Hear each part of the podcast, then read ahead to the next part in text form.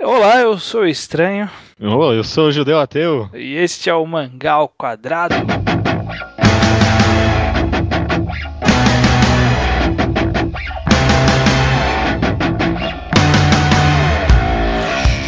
Judeu Ateu, estamos aqui em mais uma semana de Mangá ao Quadrado, semana número 32. Caramba, 32. Tá, tá indo rápido, tá indo rápido, como sempre. Como sempre, hoje a gente vai tentar. eh, Eu, eu pensei a priori que o tema seria menos filosófico, mas talvez acaba, acabe sendo um pouco filosófico. É, tem que ser. A nossa discussão de hoje que será sobre traço. A gente vai discutir a arte de mangá.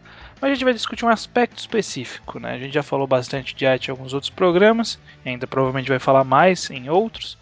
Mas hoje eu, eu quero que a nossa discussão se foque no seguinte: Diga. na seguinte pergunta: O que é um traço bom? O que é um traço bom? É uma pergunta difícil, né? Porque a gente costuma utilizar em conversas casuais a expressão, né? Ah, o traço dessa obra é bom, o traço não é bom. Ah, mas eu gosto mais ou menos do traço, só o traço salva, no caso do O Great. ah, para começo de conversa, acho que traço nem uma, nem uma palavra muito correta, né? Se for parar pra pensar. Não, não mesmo. Na verdade, eu acho que arte seria a melhor forma, né? Ou não também, né? Desenho. Não sei, é, eu, eu, eu acho que a gente fala traço assim, né? Porque acaba, tipo, é como se fosse o estilo do autor, né? Como ele traça as coisas, né? Talvez algo assim. É, Mas, tra- traça pode ter outro sentido também, né? É, ah, é, pode ser.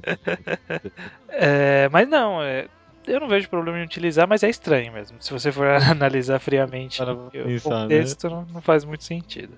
Então eu quero, Judeu, para começar essa conversa, eu quero que você tente jogar um primeiro adjetivo que você considera imprescindível para um traço ser considerado bom.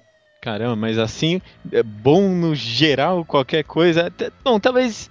E, e isso é totalmente subjetivo. Mas traço bom, um- uma primeira coisa pra mim é um traço identificável. Em, em que eu, eu bato o olho e eu saiba de quem é aquele traço. Eu acho, pra uma obra assim, isso algo muito impre- imprescindível. Você está querendo dizer uma originalidade, um, um toque especial do autor? É, originalidade é uma palavra pesada, né? Mas.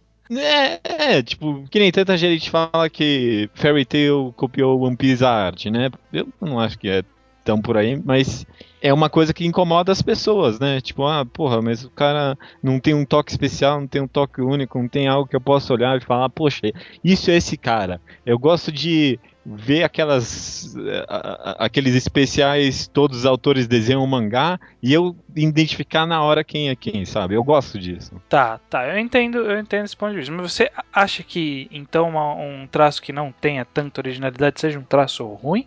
Não, não, será? Não, não- é... Eu vou, eu vou te dar uma, fazer uma pergunta mais direta, usando um exemplo que você gostava e agora tá, tá meio desconfiado, que é o Kami-sama no Yutori, aquele Hum. mangá que era da Shonen Magazine. Você Sim, acha que sim. o traço ele é original? Não, Nem um pouco. Você acha que o traço é ruim?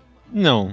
Toma aí, verdade. Olha só, tem- você tem, você tem razão, você tem razão. A originalidade não exclui de forma alguma a qualidade de um traço, né? Hum, então, é esse que é o ponto que, um dos pontos que eu queria trazer, que primeiro é, é triste que seja assim, mas se um autor ele seguir uma regrinha básica de traço, ele vai ter um traço, não digo bom, mas pelo menos não ruim. Então você pega, sei lá, desculpa pra quem gosta, mas ó, o Medakabot é um traço whatever, é um traço Uhum. um monte de mangá que tem por aí. Kami-sama no Yutori. São vários mangás que, que o, o, o- a autora de, de Kekaishi, Kekaishi também, é um traço super normal, não tem nada demais. E, Olha, tem gente que vai ficar não, brava não, com isso. de originalidade eu estou falando. Não? Você, você consegue ver nessas obras algum toque assim que você fala, Hum, "Puta, nossa. esse- essa, olha aí, esse daqui é da autora X. Nossa, não, nem um pouco, nem um pouco. É, então, justamente. Mas não tô dizendo que são feios, justamente. Eles, são, eles conseguem ser aceitavelmente bons. Ma- Mas, bom, mas mesmo assim, a, a obra perde um- um- alguns pontos por causa disso. Sim. Talvez, tipo, o, o traço especificamente, você nunca vai considerar ele ruim, mas a obra, como uma obra em si, acaba perdendo um pouco. É, não vira um ponto negativo da obra, mas também não vira um ponto positivo, né? Você fica naquela neutralidade em relação ao traço. É, seguiu, seguiu a cartilha, beleza, não, não é ruim. Então, tipo, é um traço neutro. Então, beleza. Esse, esse, essa questão a gente tira por hora. O, o, eu quero trazer um para você me dizer, porque tá. eu tenho opinião também para falar sobre, mas eu vejo muita gente falando que não, esse traço é bom porque ele é anatomicamente perfeito. Não, é, eu, eu, acho que esse é um, é um, dos, é um dos clichês mais bizarros e errados que, que tem, né? Nesse caso, eu acho que uma analogia válida é o que muita gente faz com videogame. Muita gente olha um videogame e fala, ah, esse videogame é bom porque ele tem gráficos bons. Muita gente. É, é, é algo comum, acho que esse videogame. Esse videogame tem.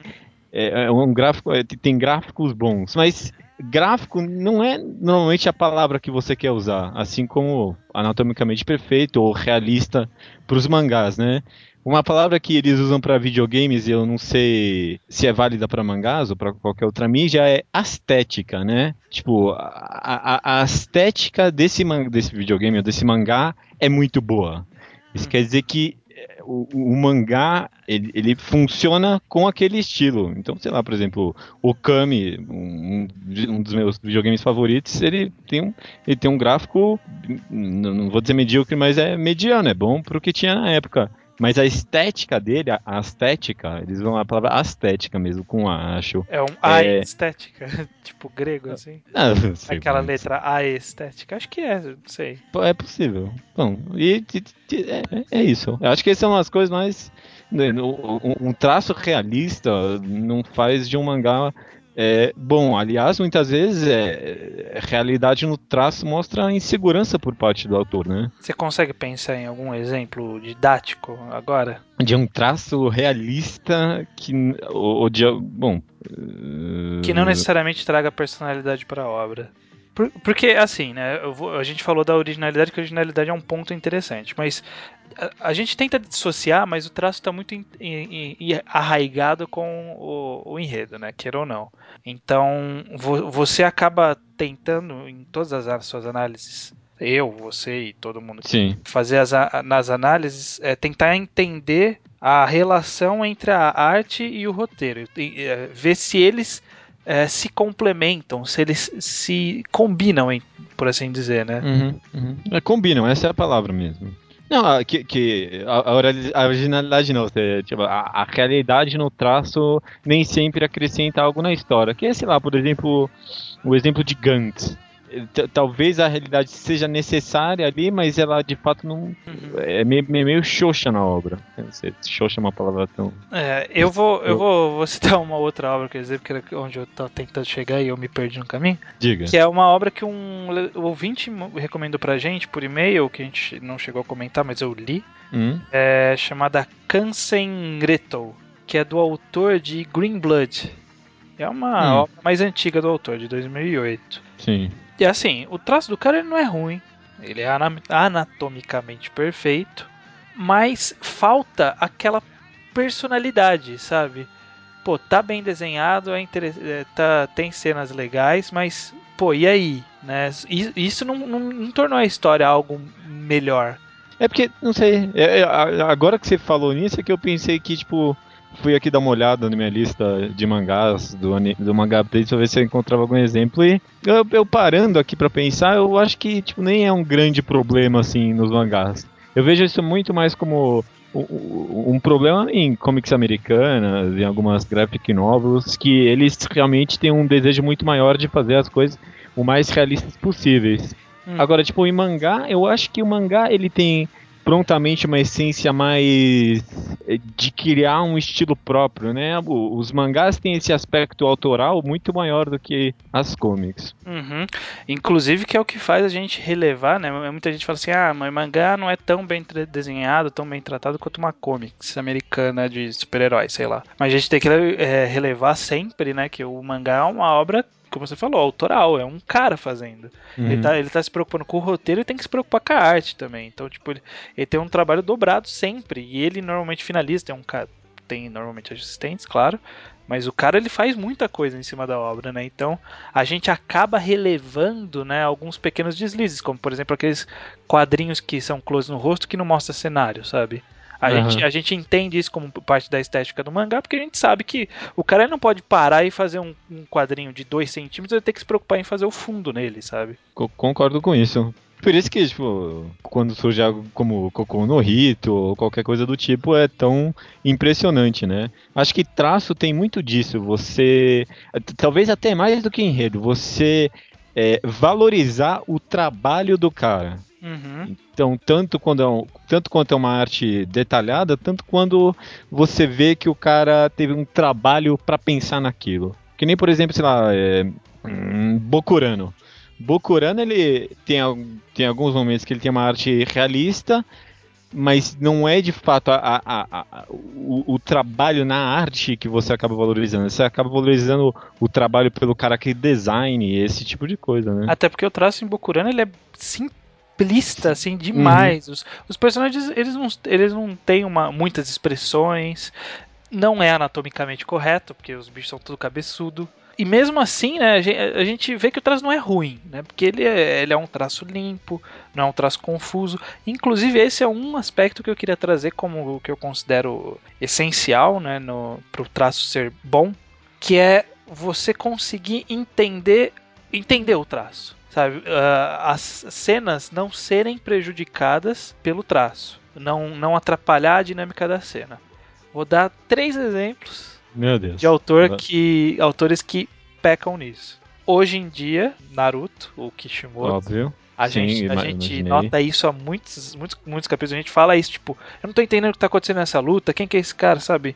O, o cara ele pode ter feito o, o desenhado o, a dobra do dedo indicador direito do, do Killer Bee.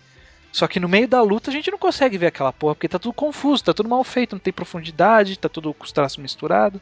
Né? Hum. E uhum. aí, qual que é a vantagem do cara prestar atenção no dedo do, do, do pé do cara? É, e, e, também não é um traço ruim, né? Você, uhum. vê que teve um trabalho naquilo, só está extremamente mal organizado, né? Por exemplo. Uhum, uhum. E isso atrapalha no, no, entendimento da obra, que, que é um Com problema certeza. gravíssimo. Uhum. É, um outro autor que, eu, que isso me irrita muito, que é o, o Yasuhiro Naito, que é o autor de Trigun, já leu Trigun, que saiu no Brasil? Não, não. Você, você já leu a revista Mad? Já, mais ou menos. Nas bordas da revista Mad tem aqueles desenhos pequenininhos do Sérgio Aragones. Sim, sabe? sim. É, o Yasuhiro Naito é a versão japonesa dele.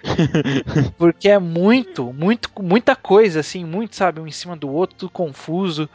É, não dá, não dá para entender nada do que acontece nas cenas de ação. One Piece tem um pouco disso. One Piece tem um pouco disso, mas um, um que eu acho que, que é complicado às vezes, e é, é até um, um, um, autor que talvez seja polêmico citar, que é o Nihei, o Tsutomu Nihei. Uhum. Você uhum. pega a Bara, você não entende algumas cenas, você tem que ficar, caralho, o que que tá acontecendo aqui? Porque é muita coisa, é muita informação, é muito traço, é, deve ter um monte de detalhe, provavelmente, mas tá, tem tanta coisa lá que você se perde vendo aquilo. Eu não sei se o, a, a, autora de Dororedor, ela foi assistente desse do Unirei, né? E é, ela tem um traço realmente muito parecido e de certa forma poluído, mas é, é, é, não sei nem se vale a pena comentar isso não, mas é interessante que no caso dela a poluição vem para é, auxiliar a obra. É engraçado isso, porque é, o, o, mangá dela retrata todo esse, esse mundo que é de fato muito poluído, muito nojento mesmo, e o traço auxilia nessa percepção de mundo. Uhum.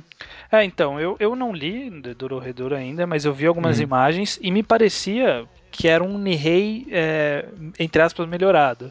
É, é exato, esse, é, esse é o exato conceito que eu tenho. Porque o Nihei ele acerta bastante algumas obras, por exemplo, Biomega tá muito legal até metade. Uhum. A segunda metade fica um pouco confuso de novo. Blame em algumas passagens ele melhora e deixa legal assim também.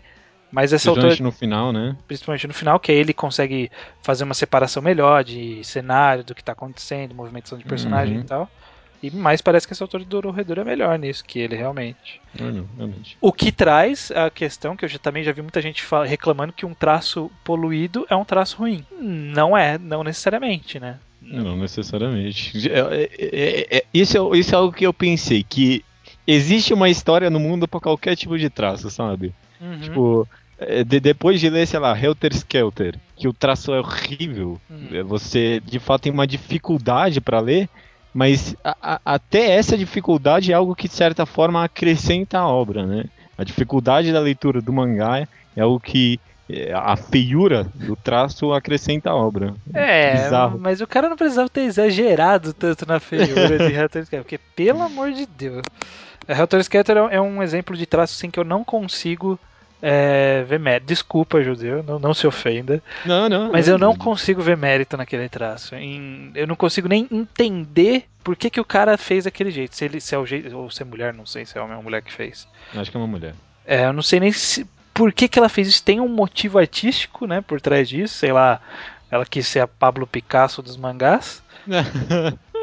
Ou se Não. é realmente incompetência, porque não, não dá. Tem cena que não dá, cara. Ah, eu concordo, tem cena que não dá, mas. eh, Até, até, até toda, a pessoalmente- ideia, a- toda a ideia de fazer uma personagem que é bonita, a personagem não é bonita, porque o traço é horrível. Não, mas essa ideia, ela é bonita e feia ao mesmo tempo, né? Será? que Essa, é- essa- eu, eu sinto que é essa ideia que a autora quis passar com a obra.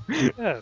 Não, mas olha que interessante, ó, tipo, em duas percepções diferentes em cima de um traço, né? De um mesmo traço. Então, olha só, que, que muito bom você citar isso, porque hoje eu fiz um experimento que eu vou trazer para para o resultado, só porque não adianta fazer o experimento com você, porque você vai, já tem uma opinião meio que formada sobre Formada. isso.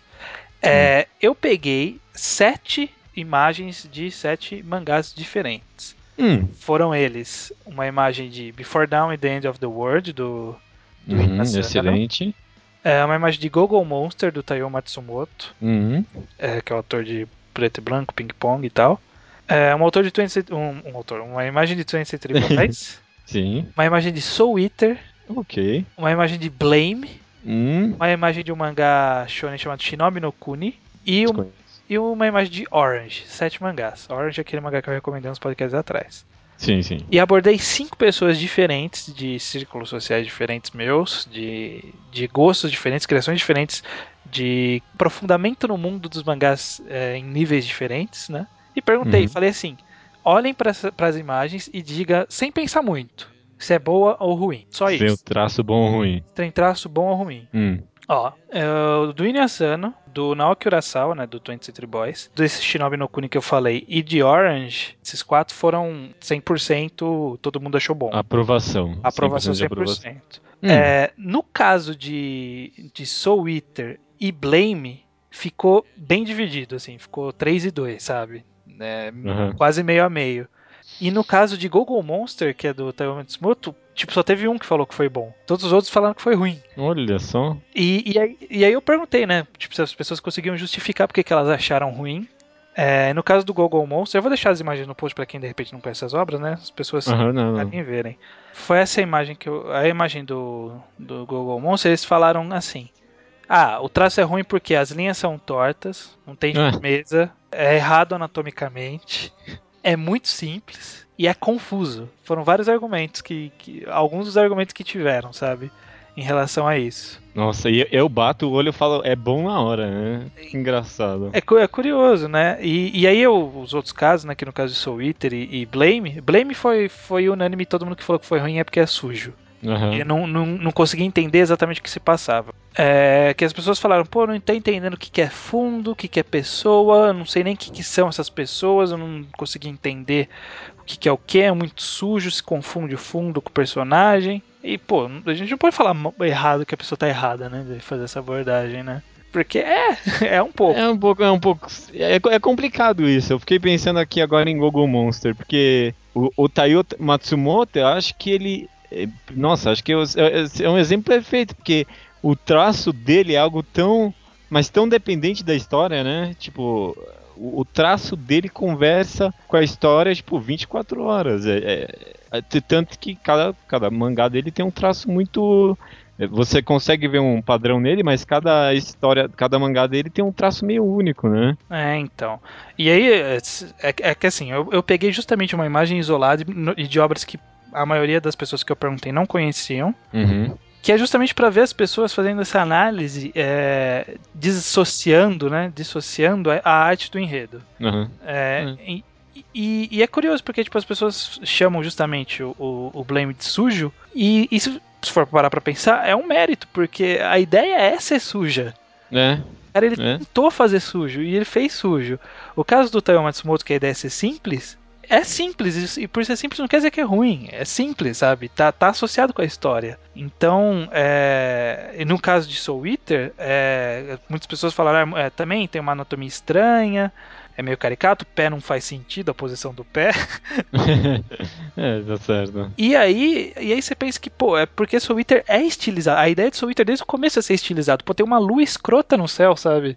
E, é. e, e, aí a gente. E aí o que eu quero. Acabo querendo trazer de tudo isso, todas essas informações, é que talvez, e só talvez, não há um, uma definição de traço sem a definição de enredo. A definição de um traço bom sem a definição da relação dele com o enredo. Se for um traço isolado, as pessoas vão acabar concordando com o que é bom e o que é ruim. É, normalmente o que é anatomicamente perfeito, o que é bem desenhado, o que tem sombra, o que tem jogo de luz, o que tem um ângulo legal, todo mundo vai falar que é bom.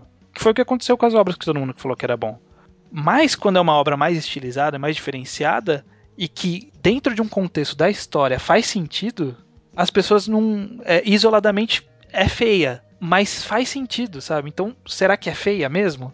Entendi. Não, per perfeito, viu, cara? É, o, o, traço ele nunca funciona sozinho no mangá, né? É que nem aquilo que a gente falou no naquele podcast de arte versus enredo, né? Nada funciona sozinho, principalmente no mangá, que é uma mídia tão dependente, né? Mesmo no mangá que não tenha fala, tipo, sei lá, Gon, hum. nem ali o, a arte funciona como arte sozinha, né? Não é uma muleta a arte boa, né? né? É, faz muito parte do enredo ali. E eu acho que, que a, ideia, a, a, ideia a ser plantada aí é que que a gente tem um público de muitas pessoas que já leram muitas obras, mas a gente tem público de gente que está conhecendo a obra ainda. Uhum. E, e, gente que conhece, que vai conhecer a obra, uma das primeiras coisas que as pessoas fazem assim, quando falar, ah, vai ler a obra tal. A pessoa pesquisa abre, umas imagens no Google. Pesquisa umas imagens no Google, dá uma olhada e fala, pô, não vou ler isso aqui. Por causa do, do, traço. Por causa do traço. Então, tipo, é uma besteira isso né? Nossa. Vai muito além disso, sabe? Nossa, mangá, então, realmente, é, conversando com o que a gente falou no começo do mangá, do, do episódio, né? Com, é, o mangá, principalmente, mais do que, sei lá, não, não quero generalizar, mas mais do que comics, porque é, é, é, um negócio muito mais estilizado, é um negócio muito mais autoral e é um negócio que a arte realmente conversa muito mais do que, com o enredo do que qualquer outro qualquer outra mídia talvez. Uhum, é, exatamente. E a, é, a, ideia que eu quis trazer, né? Eu sempre tento trazer uma ideia final pro podcast, né? Não sei se você percebeu. Não, interessante, eu não imaginei esse episódio partindo pra esse lado. Eu, pô, bem, bem, bem, bem pesquisado, interessante. É, eu vou deixar as imagens no post que eu falei para as pessoas jogarem. Se quiserem, comentem se, é, se vocês conhecem, mesmo ouvinte, né? Mesmo que não conheça a obra, faça o mesmo exercício que eu citei. Tenta pensar faz, faz para você mesmo, mas se quiser, manda pra gente que a gente vai também fazer um estudo em cima, talvez, se tiver muitas respostas. Uhum. Falar, pô, bom, ruim, bom, ruim, sabe? Só isso para as obras e depois, nas que se você falou que era ruim, você tentar justificar por que, que você achou que era ruim. É, com certeza. É uma Não, experiência é. a ser feita. Mas, Judeu, vamos terminar com coisa bonita. Então me fala o, me o melhor traço que você já viu na vida. Caramba, assim, o, de qual, qualquer mangá? De qualquer mangá. E, e, e, nesse caso pode isolar do enredo. Ah, é, o melhor traço que eu já li no mangá. Eu tô em dúvida aqui, mas eu vou. Eu vou com o Cocô no Rito. Principalmente isolando do enredo. Cocô no Rito pra mim. Mesmo não, não, ele, é realista, ele é realista, ele é estilizado, ele, ele consegue tirar a realidade da obra às vezes, ser abstrato. Não, o traço de Kokonohito pra mim funciona sozinho sempre. Hum, eu, e do enredo também. Eu vou. Eu poderia citar Kokonohito, mas já que você citou, eu vou, vou citar um que eu nem li tanto ainda, eu tenho que voltar a ler um dia. Mas indubitavelmente, existe essa palavra? Não sei. Não, não sei. É, Vagabond. Troféu neologismo pra você. Desculpa. ah, troféu neologismo. É, Vagabond. É, com certeza também. Eu, eu pensei em falar Slam Dunk aqui, mas Vagabond ele se sobressai muito mais do que em Slam Dunk. É um bo... Acho que esses dois exemplos são muito bons mesmo, viu? O que, o que eu já vejo muita gente falando que Vagabundo de algum ponto da história não fica tão legal, mas que o traço continua lindo. Ah, não, sempre. Não, é sempre. Vagabundo é, é, realmente, às vezes a história não conquista tanto, mas às vezes só pelo traço vale um pouco a pena. E você vê, e tanto Cocô no Hits quanto. Cocô no talvez não tanto, mas Vagabond, ele é muito autoral. Ele não é só realista, né? Uhum. Eu não sei se já chegou a procurar algumas imagens, mas ele. O Inoue, ele trabalha muito com aqueles pincéis lá, todos antiquados, e fica um negócio meio estilizado mesmo. Né? Fica, fica. Isso, e isso é muito legal. We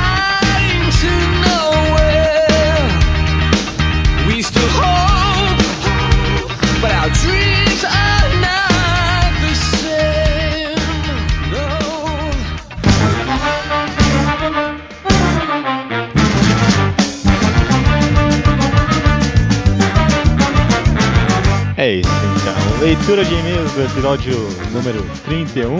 É, a gente tá no 32. Não, não, não cometo mais erros. Exatamente. 32, um número Interessante, né? Deve ter alguma coisa com 32. 32 é um número importante de uma forma geral. Ah, é? V vamos ver, vamos ver depois. Agora a gente guarda no fim do programa para causar esse suspense, né? É. Tá Acho que ninguém presta atenção nisso. Não. um episódio sobre Nijigahara Holograph, o mangá de Niwazana. Se você não leu a obra, se você não escutou o episódio, acho que agora mais do que nunca, talvez a leitura de e-mails não faça muito sentido para você. Exatamente, evite spoilers, como a gente sempre costuma lembrar. Então, na leitura de e-mails, pode pular também dessa vez. Ou vai lá ler a obra e volta para ouvir a leitura de e-mails, porque você não leu ainda por quê? É, porque você ainda não leu. Isso é uma, é boa pergunta. Mas eh, antes dos spoilers, que dá umas rapidinhas só soltando algumas coisas que não tem a ver com o programa, que nem o Thiago de Santos no Mangatologia confundiu. Era eu que tinha que ter lido o dicionário antes de começar o programa, né? É, ele falou que por ser leitor ouvinte ele confundiu os dois. É, ser leitor ouvinte, ó, né? ser leitor novato do, dos blogs, ele confundiu os dois e tó, chupa aí, Judeu. Desculpa, não, beleza, tá certo. Veio da outra vez, me zoou ainda, falou, beleza? Você vai ler o dicionário antes, beleza? É, então, toma, tu, tudo tem volta nessa vida. É, a vida dá, dá ciclos, com certeza. E a Gabriela Negro enviou uma. A Gabriela Negro ela viu misoginia na recomendação do alemão. Mas eu gostaria só de responder rapidinho, porque talvez ela tenha visto misoginia na. Não é misoginia, né? Miso, misóginia, né? Eu não sei pronunciar Eu não sei, eu acho que é misoginia.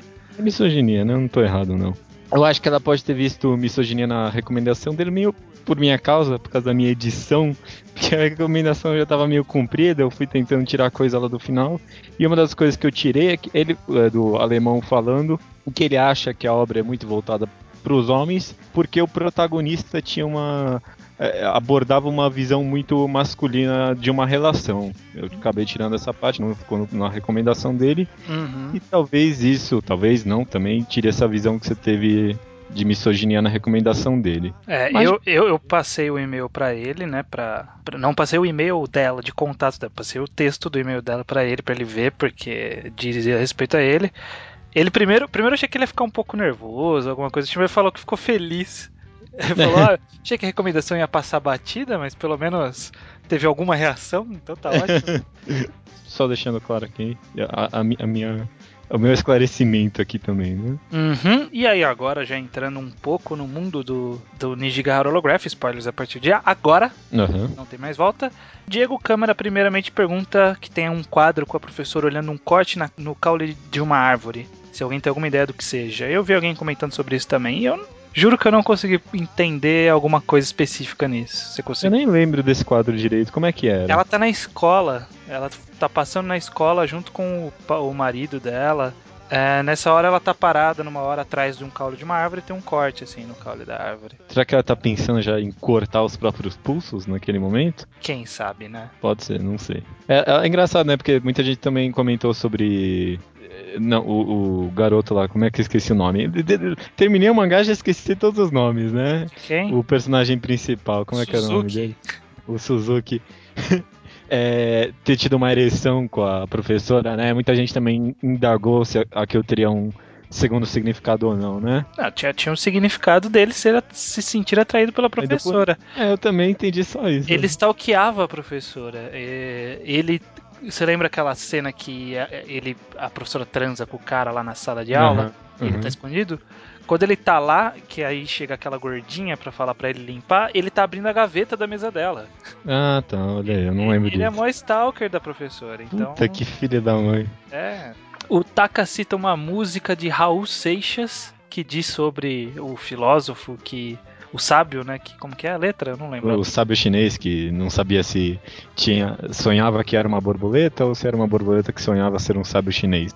Conhecia essa música, mas eu nunca tinha feito essa relação mesmo porque eu não conhecia, que era de fato um conto chinês. É, Fantástico. Tem, tem uma relação aí, provavelmente tem uma origem no mesmo local, tanto a referência do Inuazano como a referência do Raul Seixas, olha aí. Olha só, quem sabe Raul Se é, Inuazano não escuta Raul Seixas. O Davi comentou lá no, acho que foi no Mangatologia também, ele comentou uma frase que eu achei que tipo, define bem o mangá. A parada é pura masturbação interpretativa. É uma boa definição. Cara, porque eu, eu, realmente acho que eu nunca li uma obra assim que fornecesse tanta interpretação que você não entende numa primeira leitura, que só entende numa releitura e que nunca é uma interpretação tão forçada assim. Enfim. É, então. É. Uma coisa que foi recorrente bastante agora, passando já para e-mails e comentários mais longos, é, uma coisa que foi bastante recorrente foi citarem a questão de ciclo, né? Que a gente acabou nem aborda abordando tanto, né? Uhum. É, então, por exemplo, o e-mail do Bruno Veloso, ele diz o seguinte: é, Eu gostaria de parabenizá-los pelo ótimo programa. Muito obrigado. Obrigado. O modo que vocês expuseram a obra tão complexa quanto o Nijigahara Holograph, em que uma pessoa tem que lê-la pelo menos umas três vezes antes de começar a entendê-la, foi ótimo. Mesmo eu já tendo lido quatro vezes, ainda teve pontos que vocês disseram que eu não tinha percebido. Uma teoria que eu tenho é a de que os personagens vivem simultaneamente em várias dimensões diferentes. E conforme o ciclo vai se repetindo, essas dimensões vão se sobrepondo, como na hora em que a Arakawa vê seu reflexo no vidro do hospital e depois encontra apenas as flores que ela e Komatsuzaki teriam levado ou como a própria coexistência do Suzuki em várias idades diferentes, né? Ou tudo isso, né? To todos é. esses possíveis é, repetições de um ciclo, né? Entendi. Tipo, cada universo criado, cada ciclo vai se sobrepondo em cima do outro e vira essa meleca toda. É, é possível, é possível. Gostei, gostei. O Diego Câmara comenta algo mais ou menos parecido. Ele diz o seguinte: Caramba, mais uma experiência única de leitura. Eu estava, de certa forma, preparado para uma leitura cheia de simbolismos, devido à leitura de Solanin, mas puta que pariu, não esperava o estupro mental que foi Nijigahara, com certeza. Começando com o mais simples, o meu entendimento da obra em linhas gerais, a mãe dos gêmeos, e futuramente a própria área, controla as ações de alguns personagens chaves, aparições das borboletas que os guiam de modo a tentar fechar o paradoxo envolvendo o passado, presente e o futuro do Suzuki. Porque isso é algo pessoal, mas acredito no ciclo eterno, em que cada repetição desse ciclo torna a pessoa e o mundo melhor. Acredito que o próprio Suzuki deva se tornar uma pessoa melhor a cada vez que o ciclo se reinicia. O meu argumento principal é a passagem de que Arakawa vê o reflexo dela com o Komatsuzaki levando as flores, né? Uhum. Interessante essa teoria, porque. As pessoas tiveram elas juntas, né? Várias pessoas. É, eu, cara, eu, legal, legal, legal. É bacana. O Saka lá no Mangatologia teve também uma, uma interpretação similar. Uhum. Primeiro ele fala: É, fiquei embasbacado com o Nijigahara Holograph. Melhor mangá enquadrado até agora. Muito obrigado. Muito obrigado. Hahaha. é, lendo, eu entendi o que vocês disseram a respeito dos diferentes tipos de simbolismo e tal. Uma coisa que me atiçou foi o lance do conto da Ari. A garota, os sete camponeses e o monstro. Minha análise do conto foi assim: a garota seria a Ari, aquela que tem a cabeça oferecida ao monstro, igual os vários sacrifícios dela. Uhum. Os camponeses seriam o Sr. Kimura, Komatsuzaki, a professora Sakaki, três até aqui, Arakawa, o policial Higuri, seis e o Taka Takahama, que são que é aquele menino que sofria bullying lá. Ah, tá. Todos os peões que foram manipulados a alimentar, entre aspas, o monstro. É, o monstro seria a mãe de Ari, a entidade das borboletas. Daí eu penso se essa história não seria uma metáfora de quando a retroalimentação funcionou nesse ciclo. Caramba. Porque se a Ari e a mãe são a mesma pessoa, todas as ações dos sete camponeses contra a Ari, sejam os maus tratos, tentativa de estupro, jogar ela do poço, a negligência, tudo isso seriam as ações que tornariam a entidade mais forte. Ela estaria se alimentando de si própria. Uh, e eu não contei o Suzuki porque podemos traçar um paralelo do conto da Ari com o conto da vaca com cabeça de gente de Nijigahara. Se a imagem da vaca sem cabeça do começo pode ser uma representação da cabeça da Ari sendo oferecida ao monstro, podemos inferir que o lance da vaca com cabeça de gente que quando atravessa Nijigahara viram gêmeos o Suzuki seria uma só entidade com a Ari por ser o gêmeo dela. É, faz, faz, faz, sentido, entra. Conversa bastante com aquele negócio de você falou dos dois serem um único ser só, né? Uhum, é bem possível. Que, que no, durante os sacrifícios de Ari, no, no, num segundo ciclo, ela virou dois. É, mas eu achei. É, não, é, esse me achei bem interessante mesmo. Principalmente porque eu acho que durante o programa eu falei no começo de que a Ari era sua própria mãe, mas eu não interpretei isso pro restante da obra. E realmente faz sentido de ela mesma estar se alimentando. Uhum. Com certeza. Outro e-mail foi do Leonardo, do 16 anos, amigo já nosso de longa data. Uhum. Ele diz: Olá, olá. Ótimo programa e mais uma vez com um ótimo convidado. Me impressiono com os contatos que tem, sempre pessoas que acrescentam de verdade. Olha aí, hein? O ego do alemão indo Deve lá. Tá lá pros altos. Ele escreveu um e-mail bem grande, falou bastante sobre subjetividade simbolismos. A gente vai começar e-mail a partir daqui. Gostaria muito de saber a opinião de vocês que refutassem ou não meus argumentos e me ajudassem a ter uma visão melhor sobre isso. Qual a importância dos simbolismos no julgamento da qualidade de uma obra? O quão objetivo ele é se o que eu digo faz sentido, talvez Nijigahara não seja tão bom. Acho que aí entra-se em outra subjetividade, pois se a obra impacta o leitor, mas depois do que durante a leitura ela é... Nossa, Não, ele fala assim, ó. É, acho que aí entra outra subjetividade, pois se a obra está impacta o leitor, mas depois do que durante a leitura, ah, tá. se, se, o leitor ficar mais impactado depois da leitura do que durante ela, ela é melhor ou pior? É, entendeu? É, tá certo. Ouvi no podcast do Inezan que as obras dele são feitas para o leitor levar para a vida e não apenas durante a leitura, como um entendimento barato. Mas Nijigahara me, para... me parece pesar mais para o lado da importância pós-leitura do que durante a leitura em si. Isso é algo que eu concordo, viu, cara? Mais uma, mais uma obra do Inio que vou. Cara, você leva pra vida isso. Depois da leitura uhum. você ficar mó tempo pensando, com certeza. É, o que ele está querendo nos questionar aqui é se toda essa existência de simbolismo em Nijigahara, toda essa dificuldade da leitura não torna a obra pior. Se de repente é, só, só, a obra ser só boa depois que a gente lê, se não é uma, um demérito da obra. Eu acho que não, é só um outro tipo de, de abordagem, não é melhor ou pior. É. Mesmo porque aqui, claramente, muito claramente, esse era o objetivo do autor, né? De você uhum. achar melhor só na segunda leitura. É, que você montasse o quebra-cabeça sozinho, uhum. sabe? Uhum. Queira ou não, é, é, o, é, o, tipo de obra que é mais divertido de você conversar com seus amigos, sabe? Como que você vai conversar sobre, sei lá, Love Hina? Você fala, nossa, mó legal quando ele tropeça e cai nos peitos, né? Não, é, tipo, acabou o assunto aí, já contou o mangá inteiro. É, mó legal isso, e aí acabou, né? Muitas vezes, tipo, quando você tenta conversar sobre alguma obra com alguém, você vai nessa. Ah, mó legal isso, né? Ah, é, foi muito legal. E, é. tipo, acabou. Então essas obras que e, estimulam uma discussão posterior tem um mérito próprio só por causa disso, sabe? Ele continua, achei Nihiga, Nihigahara, né, como diria o alemão, Nihigahara, interessante. Contudo, uma experiência diferente de tudo que já tinha lido, pois a confusão causada por ela gera especulações absurdas que geram ideias interessantes. E só alguns comentários rápidos, mas para acabar logo esse meio gigante, ele diz, ele diz, né? Eu tive uma professora de um olho só, mas não foi por agressão. Cara, o cara teve uma professora com um olho só. E não virou, não ficou maluco, né? Não sei exatamente o que foi, mas alguns diziam que foi problemas com produtos químicos. Ela, é ela era professora de químicas, ou diziam que foi um câncer. Infelizmente não usava um tapa-olho da hora. Ela ficava Seria... tipo com o colhão faltando, é. assustando com a molecada. Buraco, ou olho de vidro? Devia ter um olho de vidro, né? Não é possível.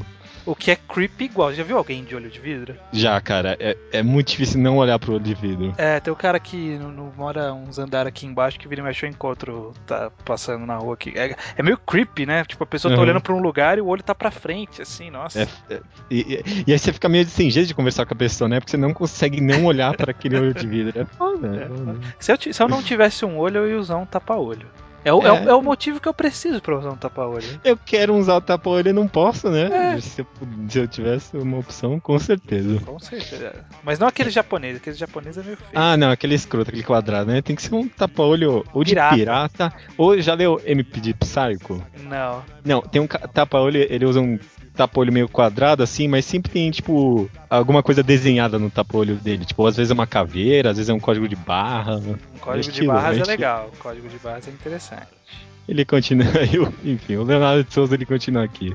Nas páginas que aparecem no começo e durante o mangá, um desenho estranho me lembrou um pouco o estilo de Pum Pum, com um biquinho. Não tenho certeza se a semelhança é coisa da minha cabeça ou não, mas se for, o Azan já pensava em Pum Pum há tempos. Talvez Pum Pum seja seu primeiro rabisco ou alguma coisa assim.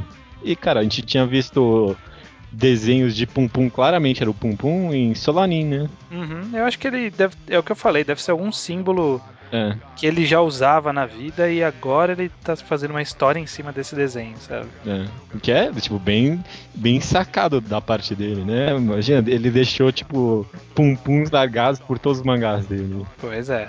E, e ele continua, e algo que vocês acabaram não comentando foi as páginas completamente negras. Aquilo foi bastante impactante pra mim, não apenas por significado, mas pela coragem do autor e também porque me fez pensar. E se fosse Bleach? É. Se fosse Bleach a gente ia criticar, porque. É, você não- né, né, né? Mas eu, eu comentei rapidinho sobre as páginas, eu falei que, tipo, naquele momento foi provavelmente quando o ciclo come, é, deu a volta, né? Ele- O ciclo começou de novo quando aparecem as páginas negras. Que é logo Começa- depois dele encontrar a Ari, né? é, e logo depois que terminam as páginas negras, ele tá caindo de novo, né? Do Uhum. prédio como criança. É, e aí, Judeu, qual que é o número 32? Vai, vai, vai falando as opções que a gente tem, eu vou falar sim não. Olha, matematicamente falando, Não, nunca tem coisa não, boa. ó, 32 é 1 elevado a 1, 2 ao quadrado e 3 ao cubo.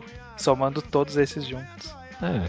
Não, mas não, é muito complicado, Não, não, muito não, longo. É, não dá pra chamar ó, programa 1 elevado a 1, 2 elevado ao quadrado e 3 elevado ao cubo, né? Ah, beleza, 32 é o número de dentes. Aí, ó, pró- ótima, maravilha. Mangá ao quadrado, dentes. É, mangá ao quadrado sorriso. Mangá ao quadrado, sorriso. Perca peso agora, perca peso agora, perca peso agora, perca peso agora, perca peso agora.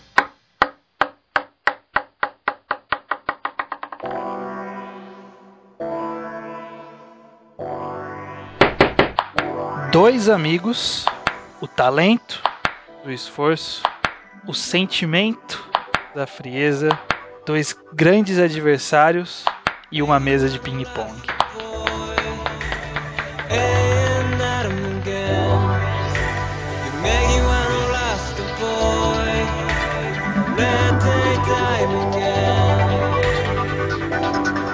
Não coincidentemente, na verdade coincidentemente totalmente, não, coinc- não, aliás, não coincidentemente, foi planejado. Sim. Trago aqui uma obra com um traço Único. único e que, se você for analisar talvez algumas cenas isoladamente, como foi o caso que aconteceu com Go-Go Monster, que é do mesmo autor inclusive, as pessoas vão falar que é ruim, mas você lendo a obra você vai perceber que a obra, o traço cabe na obra. E eu já falei o nome do mangá, mas talvez não tenha sido claro que era Ping Pong. Esse é o nome. Esse é o nome do mangá de Taiyo Matsumoto, mangá de cinco volumes, já completos, né? Conta a história de dois meninos, o Peco, um jovem que adora ping-pong, que ele pratica, que ele se esforça, que ele gosta de ganhar, que ele é super empolgado, super apaixonado pelo esporte, e o Smile, Smile, que é o amigo dele, Uhum. que joga ping-pong também, mas é um- uma pessoa mais introspectiva e que joga só pra matar o tempo, mas ele, ain- ele ainda assim é um ótimo jogador. E a gente va- vai acompanhar ao longo dessas cinco obras dessas cinco obras, desses cinco volumes, a, a evolução desses dois personagens através do, do ping-pong. A gente vai conhecer muitos outros personagens e não se enganem, esse mangá ele tem muito espírito de, de mangá de esporte, um shonen de esporte. Ele tem, Aham. tem um grande espírito disso, mas ele vai além. Embora ele tenha aspectos de uma, um shonen de esporte, ele usa o shonen de esporte como uma ferramenta para desenvolver personagem. Não só os dois que a gente citou, mas como um monte de coadjuvante que aparece, um monte de, de pequenos acontecimentos. Tem torneio, tem jogos impossíveis, tem reviravolta. É uma ótima história. E tem um traço que é desafiador a primeiro, a, a primeiro momento, né? Pra quando você vai ler, que você olha e fica aquela coisa meio estranha, tentando entender qual é que é. O autor ele usa poucas é, retículas ou achuras, então é quase 100% preto e branco. Sim, só assim, traçado e traçado e preenchimento de cor preta, só. Uhum. Mas é uma arte que funciona, é dinâmica, as cenas de, da- das jogadas são muito dinâmicas, tem uns ângulos incríveis. O autor ele manja bastante disso. E você vê que ele não faz um traço melhor porque ele não quer. Porque a gente conhece outras obras dele e sabe que ele faz melhor quando ele quer. É. No- e no final do mangá você tá amando o traço, né? No final você. Caramba, isso aqui é muito foda. Você entrou de cabeça no mundo que o cara tentou criar e Uhum. é, é uma, uma ótima leitura e eu acho que encaixa perfeitamente no, no- nesse programa. Na verdade foi o contrário. Eu, eu que sugeri esse tema para o judeu essa semana. Porque eu queria usar essa recomendação. É, você até deu um dica no último, uma dica rápida no último podcast. Eu, eu imaginei, juro pra você, eu imaginei que poderia vir um ping-pong agora. É, na verdade minha recomendação ia ser outra, mas devido aos acontecimentos da última semana, se eu utilizasse iam falar que era provocação, entendedores entenderão. E aí eu mudei pra ping pong, mas também é uma ótima escolha e já estava na minha lista, estava no meu top 5 pra recomendação. Então, tá aí ping pong. Ótima recomendação, viu? Gosto. Nossa, acho que entra no meu top 5 mangá de spots fácil, assim, fácil. Fácil, fácil, fácil. Talvez, tipo, Slam Dunk Ping Pong, talvez já. Vou, vou jogar essa, vou jogar essa. É, é, eu tenho, tenho que, ter que reavaliar. né? Tem Ricardo no gol aí no meio, e aí? Ah, é verdade. Não, desculpa, então. Cocô no é. Conta como esporte? Tem. Não, que isso, não, não. O Cocô não entra na esporte. tá abusando já também. Mas tudo bem, tudo bem. Tem, é, fica no top 5. É sempre mais fácil falar assim, né? Fica no top É, fica, fica no top 5. Mas é isso, fe- fica aí a recomendação da semana: ping pong. Maravilha. E até semana que vem, né? Até semana que vem.